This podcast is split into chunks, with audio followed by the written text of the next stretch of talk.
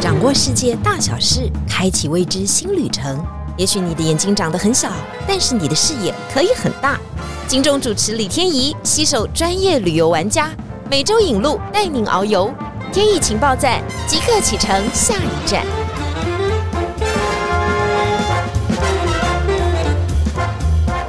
情报站，你说赞不赞？欢迎大家持续来到节目现场啊！上次我们讲到了非洲动物大迁徙，很多人有很好的回响啊，因为告诉我们说这真的是难得一见的奇景，太精彩了。你在现场呢，当然看到很多残酷的现实，但这也就是动物世界的美好啊。那么就是这些互相的攻击、咬食，那接下来成长茁壮，下一代再兴起，这本来就是一个动物世界当中很自然的法则，所以大家放开心吧，来了解一个不同于我们的世界，也还蛮不错的。不过今天我们进入了另外一个非洲的场域啊，当然还是要看动物，但是跟这个非洲大迁徙的动物就很不一样了。而且我们要了解这个场域当中有很多很特殊的地形，大家可能真的要花一点时间去了解。你在游玩起来的时候，将会觉得更有趣。接下来我们还是要请到这个非洲女王、非洲达人，我们欢迎 Isabel。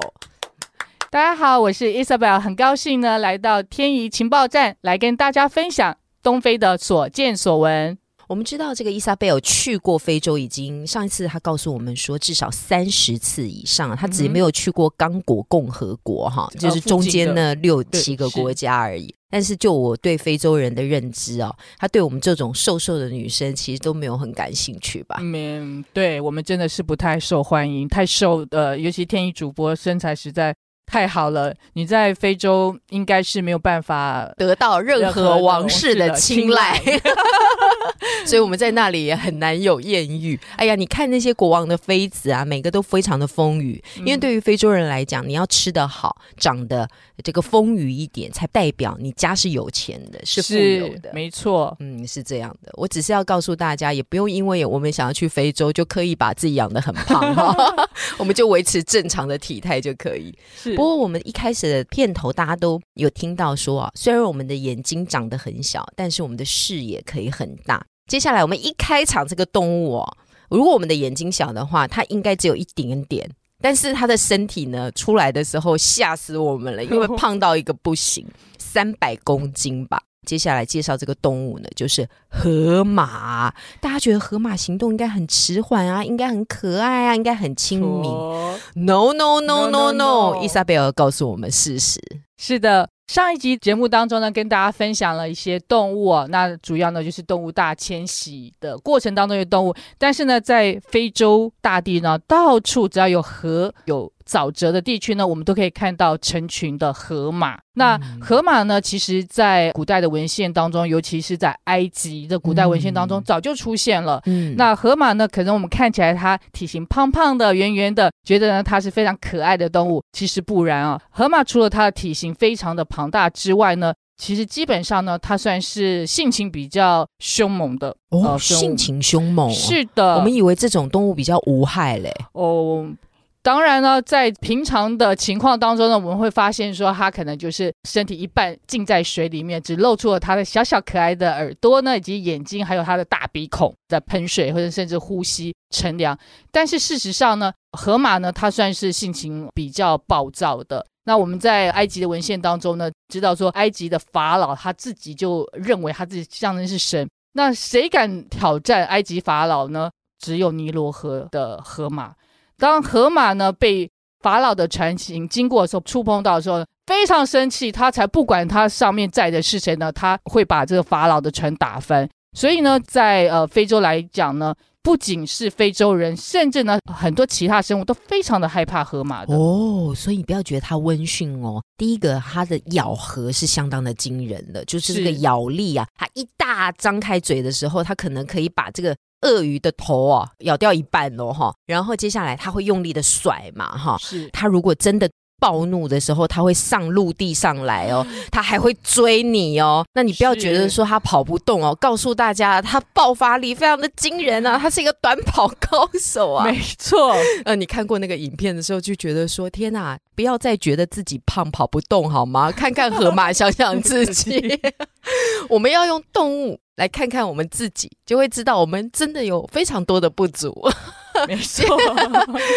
接下来这个不足的，可能会让很多的男人哦觉得说，我们真的很想学习它，就是狮子了哈。我们常常在那个悬崖断壁上面哦，或者是在非洲草原上面看到一只狮子、两只狮子哦，哇，那个鬃毛之长啊，那个风吹过来，好像在拍洗发精广告，有没有？那应该都是公狮子吧？对，没错，因为失踪的当然都是公狮子。那他们都不做事嘛，就在那边吹风嘛，真的很令人生气耶！真的，就如大家所说的，为什么我们说母老虎、母狮子、母狮子都是很凶的，都是很凶的。公狮子呢，基本上他们就是在他自己的家族里面，那他等于是一家之主，那他不太负责这所谓的狩猎的活动，主要的狩猎活动呢，都是靠母狮子，还有一些比较年轻的小狮子来负责。那公狮子呢？它基本上真的就像天意主播讲，就是白美形象比较重要。哎呀，嗯，那么如果你看我们 YouTube 影片，就可以看到了好多狮子啊，他们就坐在山壁上面吹风的那个景象啊。你要知道这个女权的不公平，从狮子的世界当中也可以看得出来啊。这是很有趣的话题哦。不过接下来我们要讲这个行程当中啊最厉害的几个景点。这几个景点呢，不是一般人可以去，所以你千万不要想说啊，你去非洲的时候来个自助旅行，告诉大家那个交通你就快要疯掉了，然后路上你可能会碰到很多狮子啊、大象，你也不知道该怎么处理哈。所以接下来这个景点超级厉害的，叫做吉利马扎罗山。翻开课本，我们知道它应该是非洲的最高峰，多高呢？海拔五千八百九十五公尺，五千八百多公尺。而且它是全世界呢第二大的独立山体。那在平地上来讲呢，因为它是一个独立山，你很难一窥全景，你一定要在一定的距离，甚至呢在做这些国内线班机的时候，你才能够看到。哇哦，原来下方白雪皑皑的山呢，就是吉里马扎罗火山，它的海拔相当的高。我们要知道说，在东非啊，尤其肯亚、坦桑尼亚这些国家呢，他们都属于高原的地形，也就是说呢，在。我们的一般的平地的时候，它已经有海拔一千多，哦，甚至一千五百公尺。高原，高原上面还有高山峰，是，所以就更高了。是，嗯，所以呢，吉里马扎罗火山呢，在东非的行程当中呢，一般来说比较少去安排，但是呢，在国外哈，尤其是这欧美人士呢，他们非常喜欢这个所谓的去山区的践行，不管是你要去登顶，或者是在践行活动当中呢，在非洲也都是非常容易的，而且我们的行程当中呢，也都会去安排一段的这个所谓的践行活动，让大家来到了非洲，不是只有看动物哦，不是只有看草原，我们还可以去到欧洲的，像瑞士一样，我们也可以对阿尔卑斯山系，对，那我们来到了东非，当然呢，就是不能够错过，一定要去造访一下吉里马扎罗火山。虽然呢，呃，登山呢不是一般人能够真的就是完成这样子的行程。而且呢，它也需要花费将近五六天的时间了，所以呢，我们就安排就是践行的高度呢，大概到海拔两千七百公尺左右，从一千八百多公尺到两千七百公尺左右，让大家呢，尽管不能够登顶，也可以回去告诉亲朋好友说。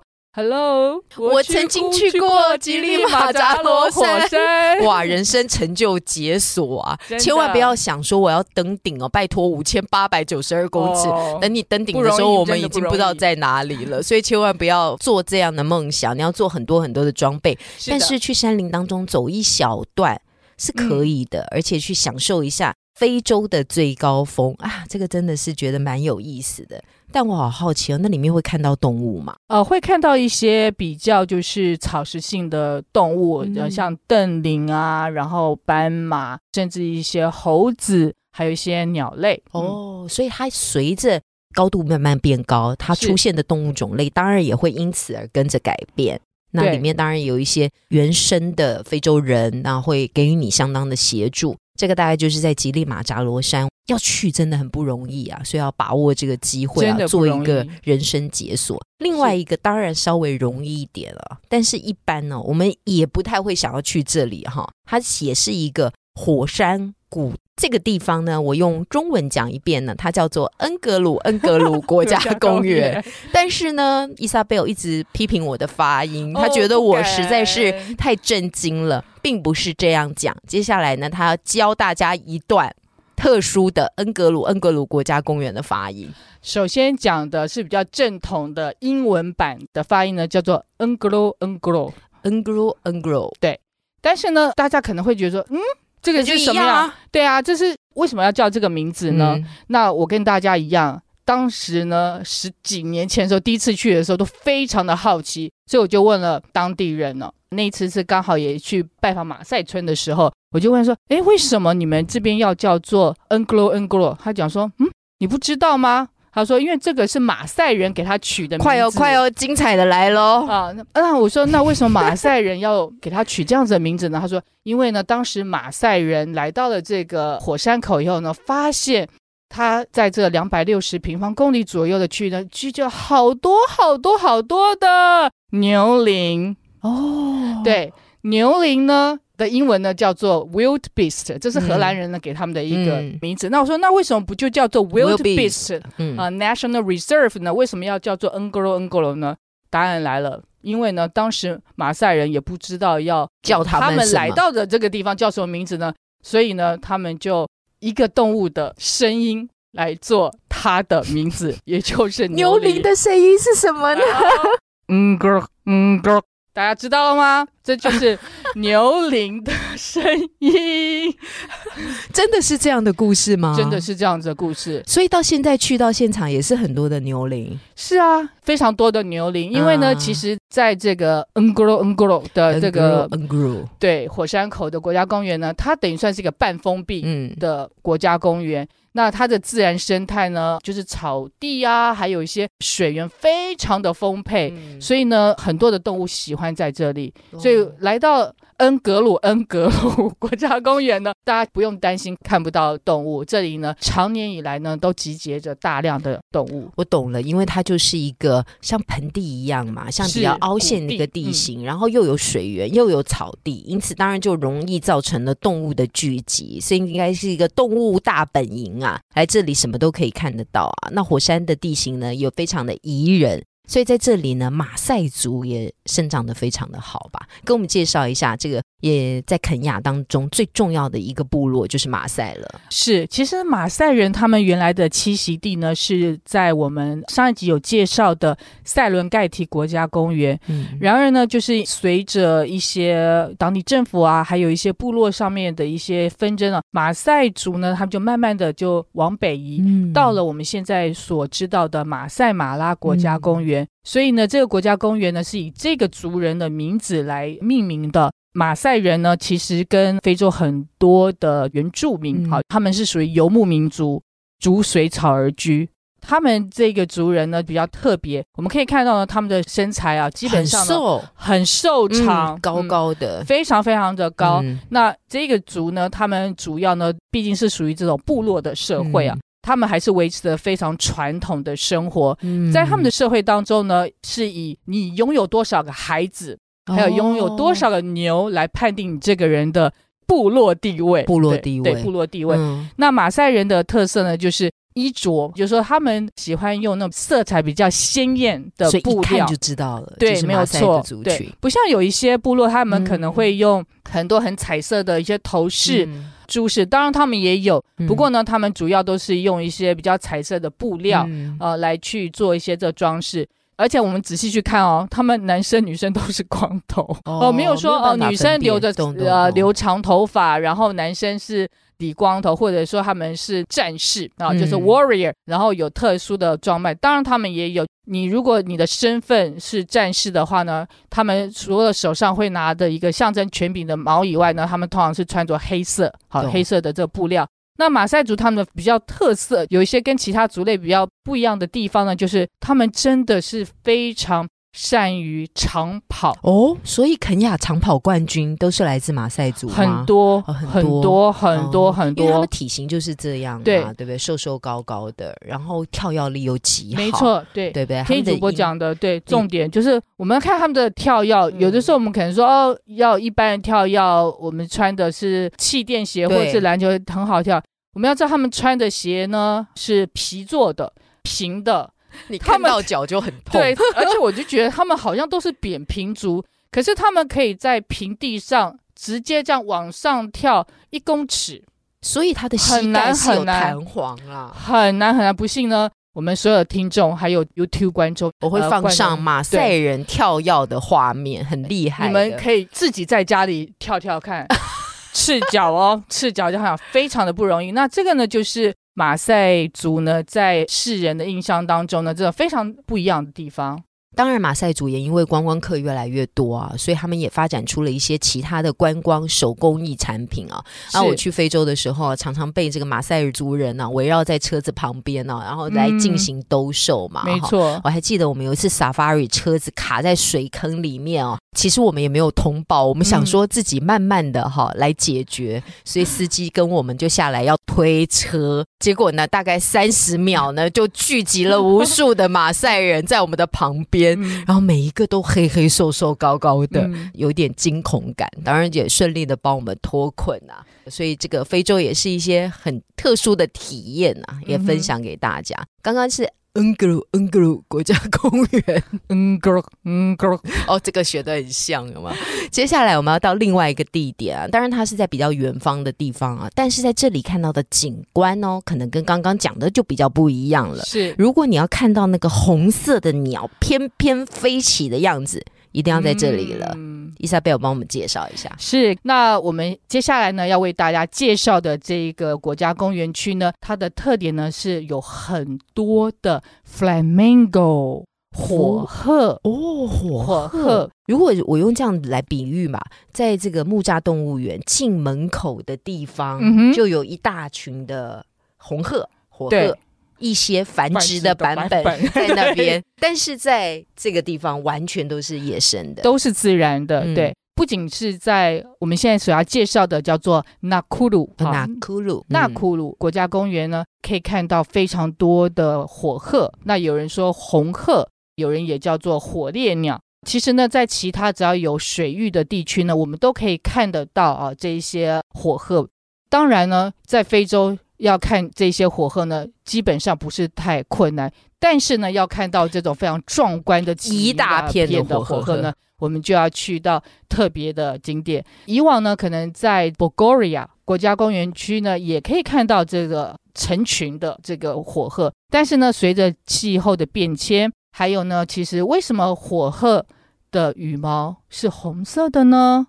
嗯，为什么？为什么我们叫它火鹤呢？嗯，其实呢，我们知道说鹤的这个种类，基本上它们的羽毛呢，就是以白色为底。对，那为什么在这里的这个火鹤，它们的羽毛是带点这么红的粉粉粉粉的，对，非常的渗透的这种感觉对，觉。非常的漂亮。那主要原因呢，就是在纳库鲁湖里面呢，他们的湖中呢有很多的这所谓的藻类，哦还有一些浮游生物。哦那这些藻类跟浮游生物呢，它们就是这些火鹤最喜欢吃的这个食物的来源。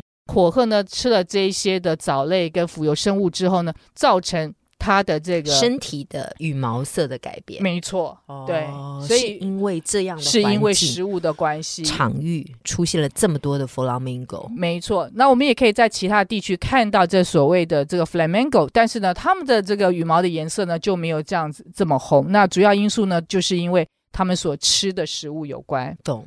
接下来这个问题就非常的困难了，因为啊，伊莎贝尔说，虽然他去了非洲哈、这个动物大迁徙十五次，但他始终没有搞清楚过，就是非洲的鸟类。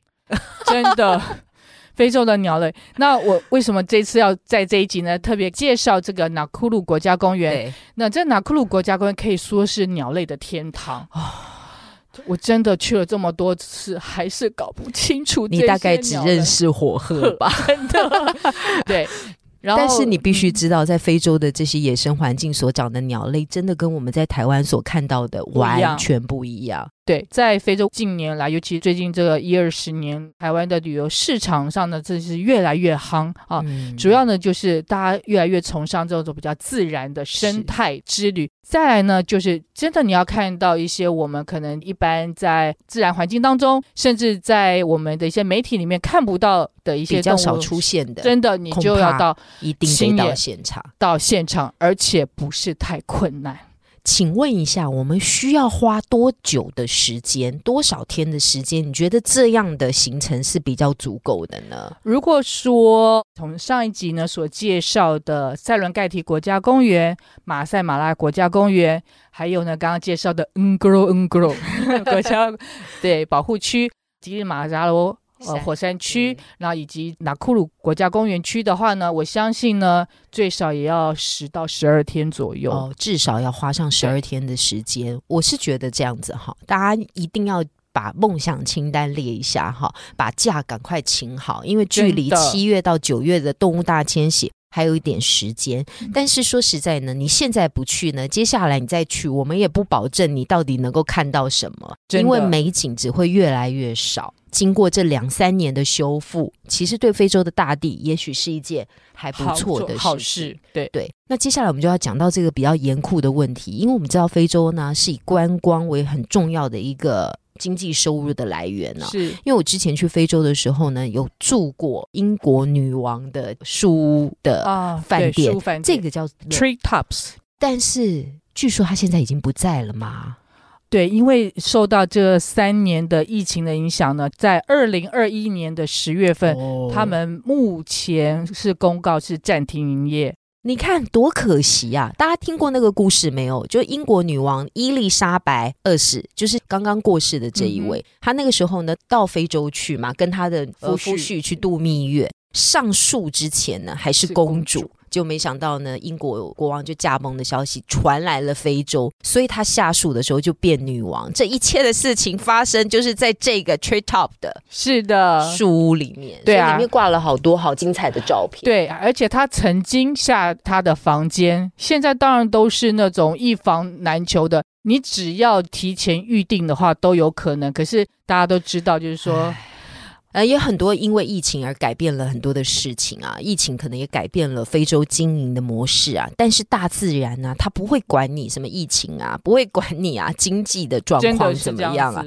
它会发生的依旧会发生。它哪一天不会发生的时候，它也不会告诉你任何原因，这件美景可能就不在了。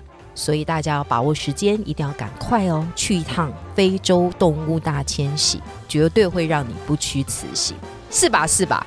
当然喽，欢迎大家呢，在我们人生的梦想清单里面呢，尽早的打个勾。早点实现，越快越好。今天谢谢伊莎贝尔来到现场，我们今天的天怡情报站就到这里了。天怡情报站，你说在不在？拜拜，拜拜。